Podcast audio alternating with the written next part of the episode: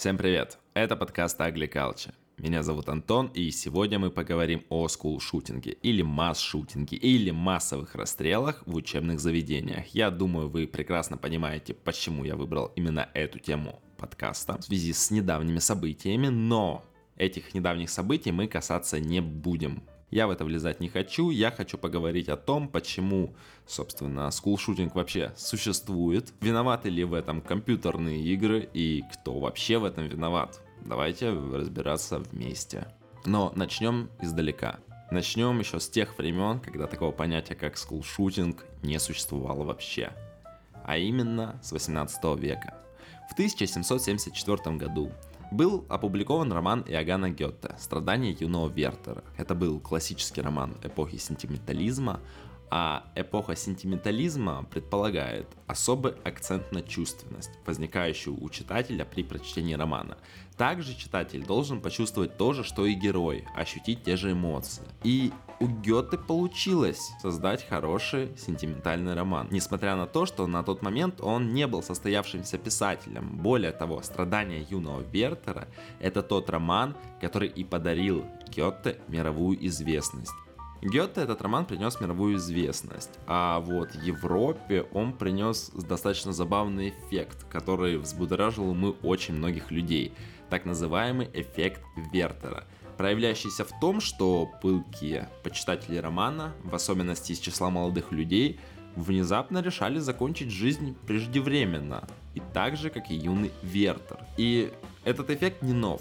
На самом-то деле он происходил, скорее всего, всегда, на протяжении практически всей человеческой истории. С момента возникновения быстрого распространения письменности уж точно.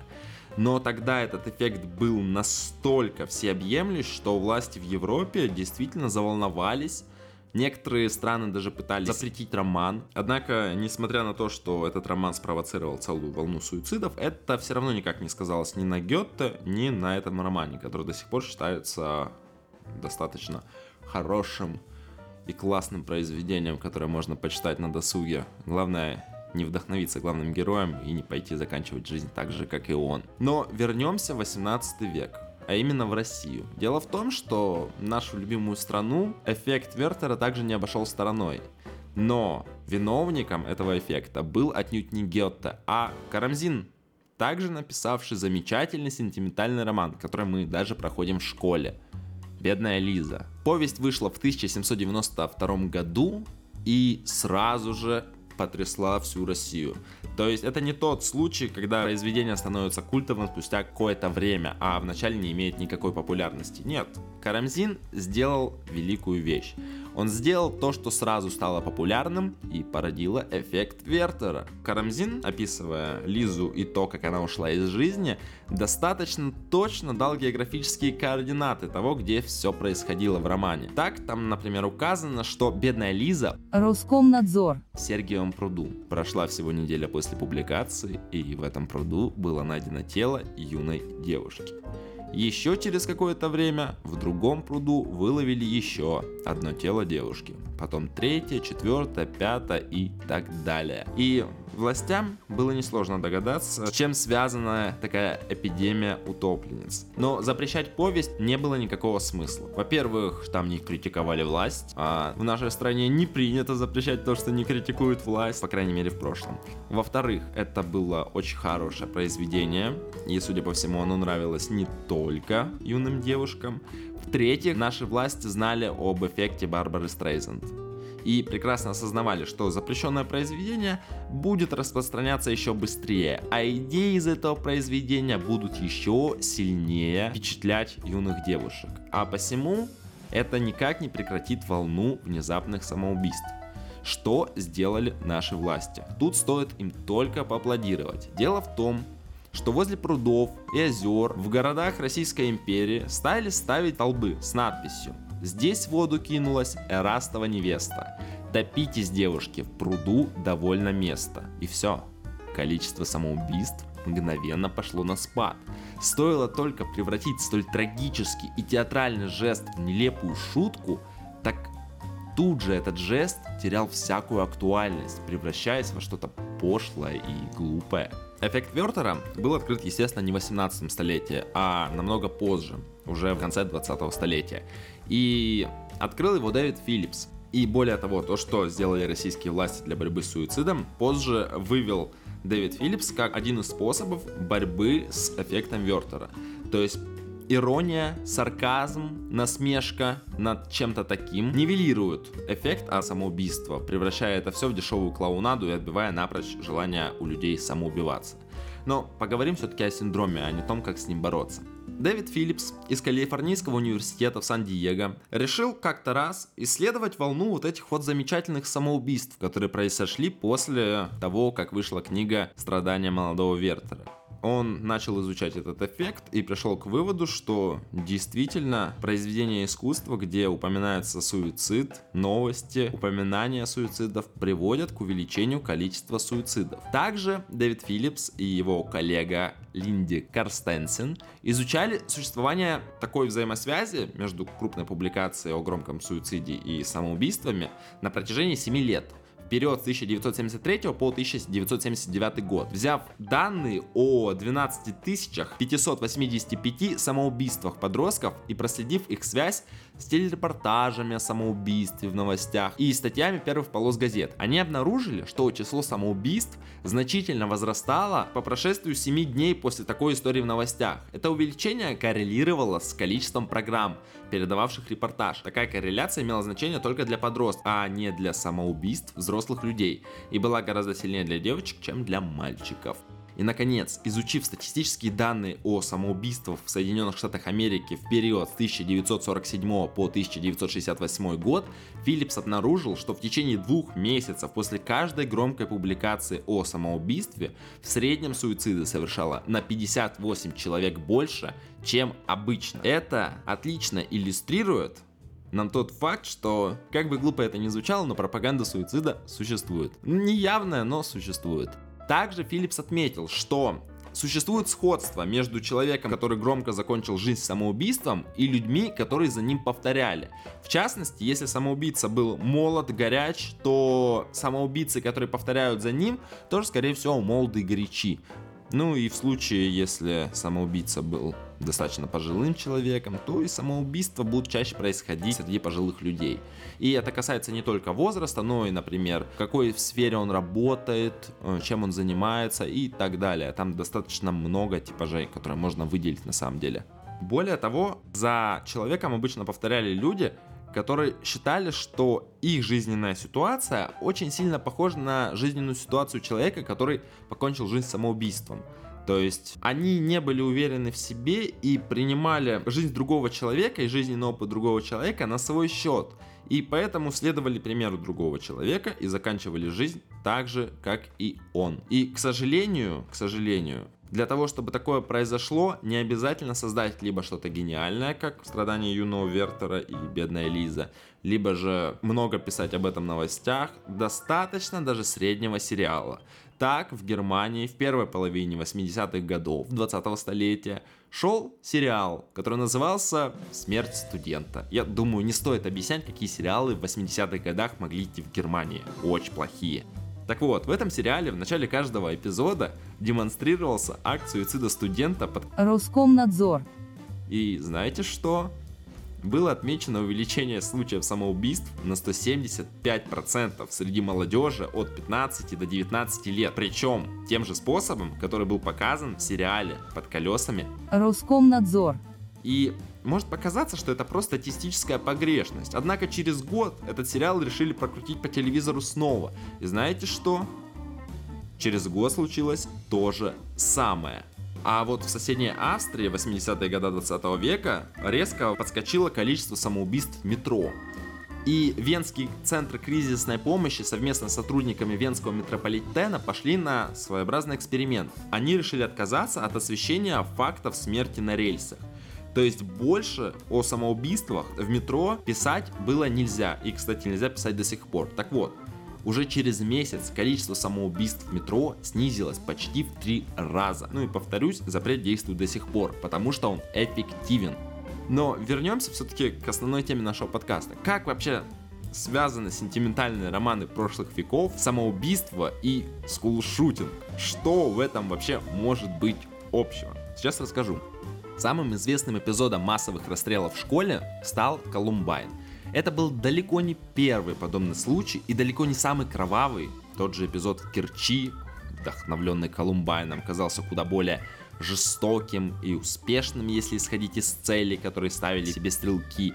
Но тут возникает вопрос, а являлось ли массовое убийство главной целью стрелков? И ведь это невозможно выяснить наверняка, но у нас есть зацепки, которые позволяют сделать определенные выводы на этот счет, но о них чуть позже. В современном общественном дискурсе принято рассматривать скулшутинг, расстрелы в школах всего с двух сторон, достаточно однобоких. Консерваторы кричат, что во всем виноваты видеоигры, интернет, пропаганда насилия и суицидов, все эти новомодные технологии, хотя случаи массовых убийств существовали и до широкого распространения интернета и компьютерных игр. Ну да, их было гораздо меньше. А либералы лишь смеются, показывают исследования о том, что компьютерные игры никак не связаны с насилием, а затем уверенно заявляют, что всему виной буллинг. Так же уверенно, как и консерваторы, которые заявляют, что всему виной компьютерные игры. И нам такое объяснение кажется логичным и простым, и не вызывает никаких сомнений. Ну, конечно же, все дело в буллинге, в чем же еще может быть дело? Аргумент этот звучит еще убедительнее на фоне высказываний какого-нибудь поехавшего политика о том, что нужно срочно запрещать видеоигры, а в интернет пускать по паспорту и достижению 45 лет. Но, следуя знаменитой теореме Эскобара, я выдвигаю тезис, что и тот, и другой аргументы полная... Роскомнадзор. Но и одновременно с этим и в том, и в другом аргументе есть крупицы правды. Начнем с консерваторов. Тейк о вреде компьютерных игр я разбирать не буду, так как есть целая куча исследований, доказывающих, что компьютерные игры из человека не делают психопата. Если он, конечно, не играет 24 часа в сутки, но занятие чем-либо 24 часа в сутки в ущерб сну, э, социализации и прочим ништякам, в принципе, делает из человека психопата и не очень здорового человека. Но, кстати, мне всегда казалось, что тот факт, что компьютерные игры не вредят здоровью, если они в меру, абсолютно очевиден для каждого. Но, занимаясь поиском материалов, мне пришлось посетить несколько форумов, посвященных скулшутингу, прочитать несколько новостей, и я с удивлением обнаружил, что к компьютерным играм относятся очень серьезно, и действительно очень многие люди считают их причиной таких трагедий. Вернемся к теме пропаганды суицидов. В России она запрещена. Вовсю запрещают песни, фильмы, книги, в которых описываются те или иные способы суицида. Государственная машина по борьбе с суицидами постоянно допускает осечки, мы над ней дружно смеемся, и какая вообще может быть пропаганда суицида? Вы о чем? Просто изобрели еще один карательный закон, приняли пакет Яровой, закрутили гайки и далее по списку. И да, я не спорю, с тем, что это просто закручивание гаек, цензура и так далее. Но с другой стороны, с другой стороны, у нас есть исследования социологов, которые так или иначе свидетельствуют о том, что после каждой громкой публикации самоубийства в среднем количество самоубийств увеличивается. Это все нам говорит о том, что посредством СМИ и произведений культуры можно склонить человека к совершению суицида. Однако, несмотря на то, что я считаю, что пропаганда суицида действительно существует, борьба, которая происходит в России с этой пропагандой суицида, больше похожа на борьбу с воробьями с помощью ядерного оружия. Эффект определенно будет. Стоит куда-нибудь сбросить ядерную бомбу, и там точно не будет воробьев, но там не будет и всего остального. Поэтому этот способ как минимум очень глупый. Властям надо научиться действовать более аккуратно, эффектно и изящно. Берите пример с нашей страны в 18 столетии. Там смогли побороть эту болезнь, я думаю, что смогут и у нас. Но у внимательных слушателей все еще возникает вопрос, о каких суицидах вообще речь, если мы говорим о сколшутинге? О штуке, которая подразумевает расстрел школьников. Там суицидом и не пахнет. Но теперь стоит сказать, как вообще суициды связаны со скулшутингом. И поможет нам в этом деле Джоэл Капеллан. Дело в том, что этот человек в 2016 году написал достаточно занимательную диссертацию по криминалистике на тему «Социологическое исследование массовых публичных расстрелов». Скулшутинг как раз-таки относится к массовым публичным расстрелам. Автор диссертации заявляет, что поведение скулшутера, ну или массового убийцы, давайте массового убийцы, стрелка, следует рассматривать не как поведение убийцы, а как поведение самоубийцы. 40% стрелков заканчивают жизнь самоубийством самостоятельно после того, как убили наибольшее количество людей. А остальные, несмотря на то, что по каким-то причинам не закончили жизнь самоубийством, прекрасно понимают, что их жизни по факту пришел конец. Из тюрьмы они, скорее всего, больше никогда не выберутся. По большому счету, массовый расстрел людей – это попытка уйти, красиво хлопнув дверью. Дело в том, что автор диссертации рассматривает суицид той же позиции, с какой его рассматривал известный социолог Дюргейм.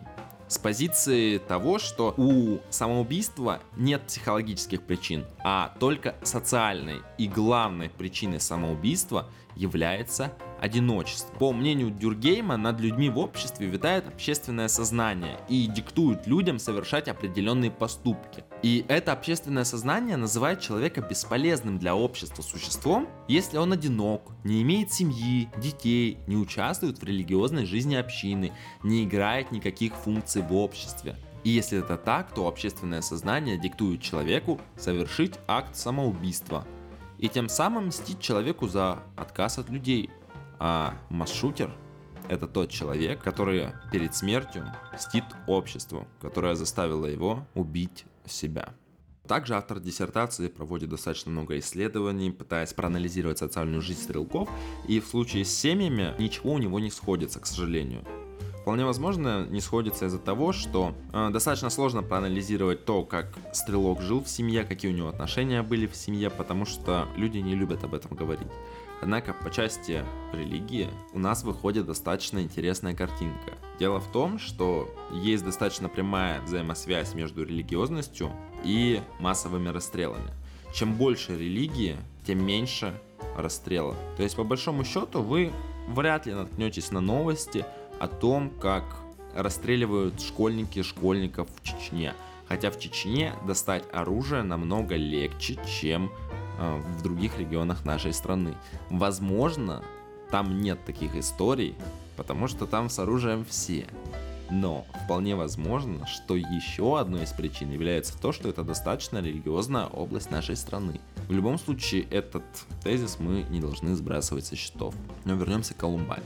Это невероятно раскрученная и растиражированная история, и во многом она стала таковой, потому что стрелки еще до эпохи массовой цифровизации вовсю пользовались новомодными гаджетами, превращая свою подготовку к расстрелу в настоящее шоу.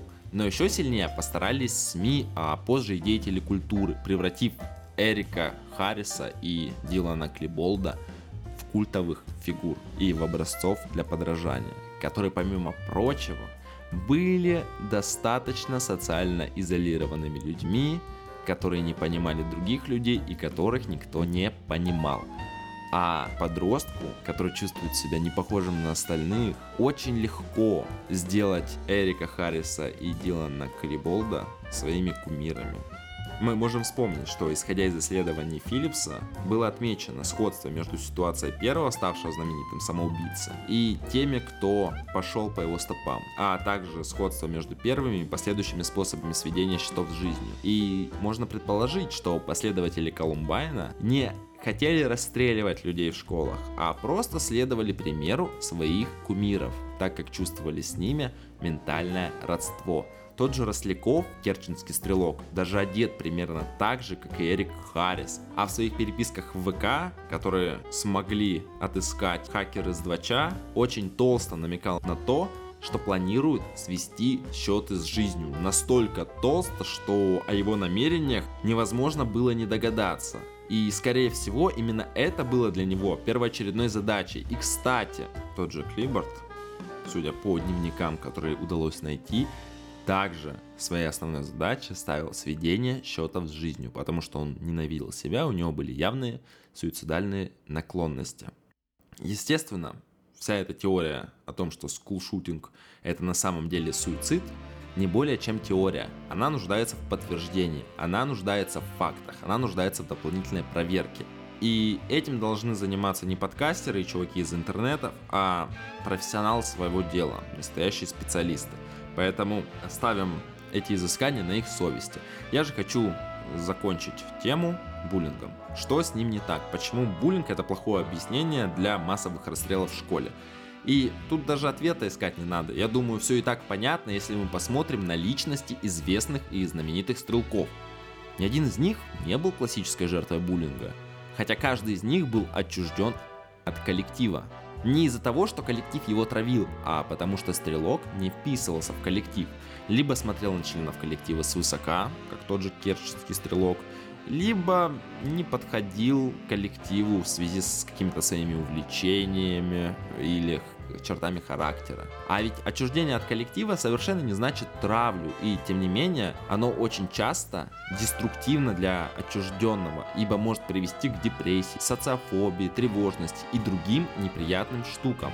И в случае со стрелками, судя по всему, Именно к этому и приводило. У многих стрелков были те или иные заболевания, депрессия, что очень сильно сказывалось на их способностях здраво оценивать мир и не совершать глупых и необдуманных поступков. Им бы могли помочь психиатры, которые с ними бы занимались, обсуждали проблему, не просто выписывали лекарства, а обсуждали с ними их проблемы, наболевшие, разговаривали с ними. Но, к сожалению, что в США тогда, что в России сейчас, ходить к психиатрам это как бы зашквар и не круто. А посему люди живут со своими проблемами, варятся с ними в этом ужасном бульоне, а потом совершают необратимые поступки, которые делают плохо не только им, но и десяткам, сотням людей вокруг них. Скулшутинг на самом деле пришел в наш мир не так давно. Да, случаи расстрелов детей в школах были раньше. Та же бойня в школе Бата до сих пор считается самым крупным в США массовым убийством, хотя это произошло в 1927 году.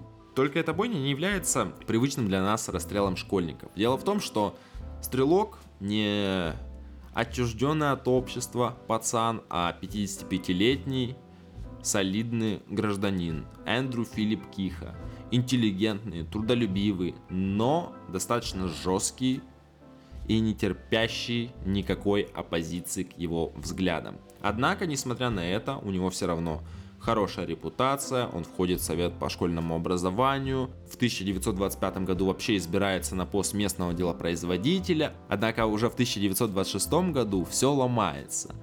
Его в ходе выборов смещают с должности, Видимо, дело производителя очень почетная для него должность была.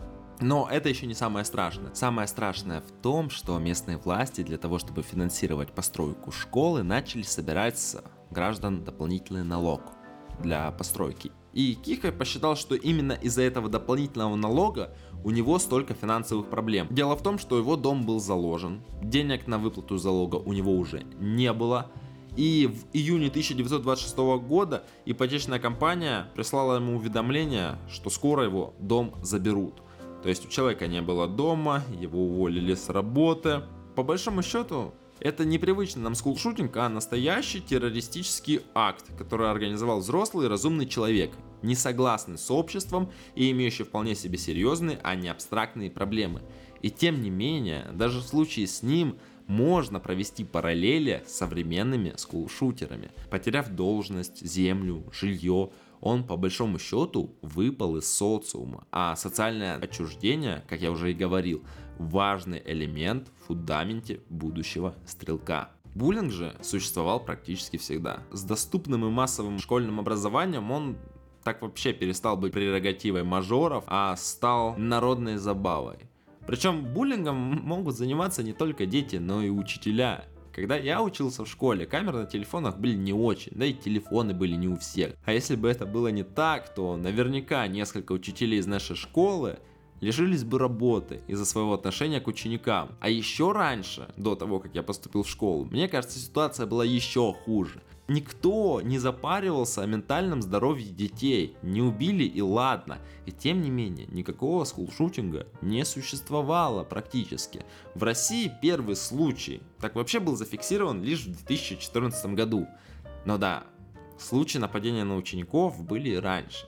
Но однозначно можно сказать, что в период с 2014 года по 2021 год таких случаев наверняка было больше, чем за всю историю Российской Федерации до этого. Хотя, казалось бы, Именно сейчас активно борются с буллингом. Когда я учился в школе, о таком слове даже не знали, а о травле приходилось узнавать из повести Чучела. Но вот активнее всего борются сейчас, но почему-то именно сейчас это стало настолько проблемой, что люди стреляют друг друга в школах. Это как-то нелогично, на мой взгляд. Толерантность, терпимость, борьба с травлей никак не помогают бороться со скулшутингом. Скорее всего, дело в том, что скулшутинг это просто очень экстравагантный способ свести счеты с жизнью.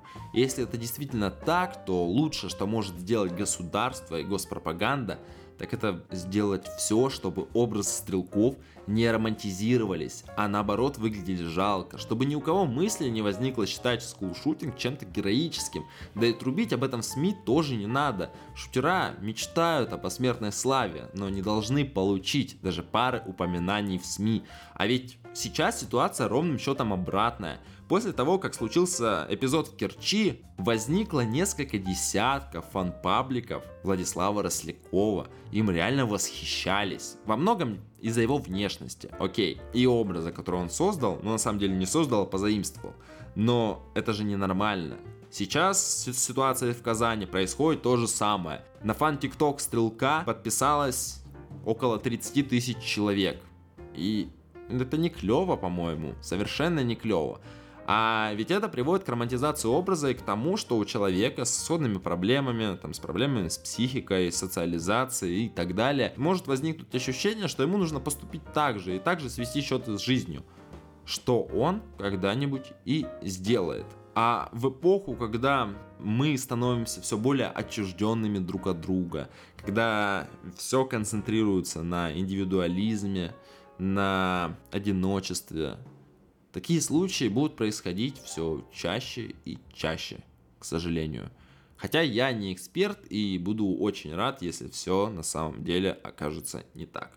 А на этом у меня все. Очень субурный выпуск вышел. Я его вообще экспромтом записываю. Спасибо, что дослушали меня до конца.